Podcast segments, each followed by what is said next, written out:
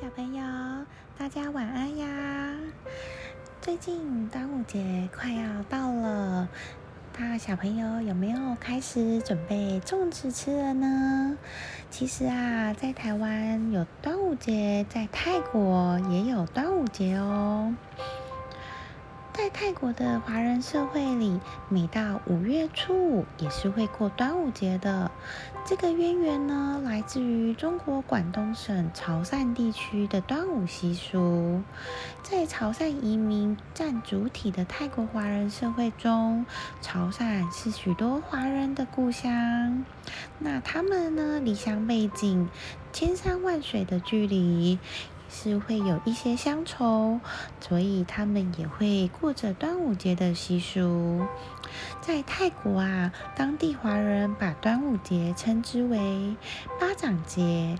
这个巴掌节呢，也是来自于潮州的方言，也就是肉粽的台语发音。小朋友，你们会讲台语吗？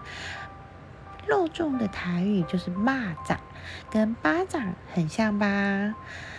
那我们大多数华人的饮食习惯也跟台湾、泰国也蛮像的，有肉粽，当然也会有减重。而泰国的减重呢，叫做吉掌，也是潮州方言，跟台语发音也很像。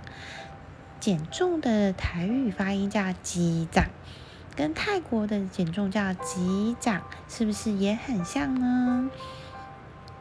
泰国华人在端午节的这天会包巴掌以及吉掌，在最用重要的节目节日准备这些丰盛的食物，其主要的目的就是为了祭祖，用心准备中国味道的礼礼呃食物来。崇敬先人，彰显着华人社会里慎终追远的文化基因。那这个肉粽呢？台湾肉粽跟。泰国肉粽有什么不一样呢？在台湾的肉粽，大部分都会喜欢用糯米包着馅料。这个馅料呢，大部分会是三层肉、香菇、小虾米、咸蛋黄、花生等等，然后用粽叶把这个糯米跟馅料一起包起来。通常当你打开肉粽的时候呢，会是先看到糯米。才会再打开，才会看到馅料。但是在泰国的这个肉粽呢，不太一样哦。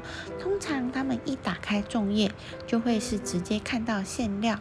那这些馅料大多数会是白果、栗子、大虾米，而且会用切片的腊肉来取代三层肉哦。那这个泰国呢的机长所用的方法，嗯，跟台湾也有一点点的不一样。台湾呢，大部分会是用糯米泡碱水或是碱油；泰国的华人呢，是用当地水果特产的水果，用榴莲的皮烧成灰制作出来的碱水。对，没听错，就是榴莲哦。然后他们会将精选的泰国糯米放在其中泡发，再以。粽叶包裹成鸡蛋大小后，拿去蒸熟并食用。这个口感呢，吃起来是清甜爽口，而且还会散发天然植物的清香，跟特泰国特产水果的气息哦。那这个粽子呢，因为它是用糯米制作的，所以小朋友要特别注意食用的量，以免容易消化不良哦。今天这个节庆的典故习俗介绍就先介绍到这里喽，各位小朋友晚安哟。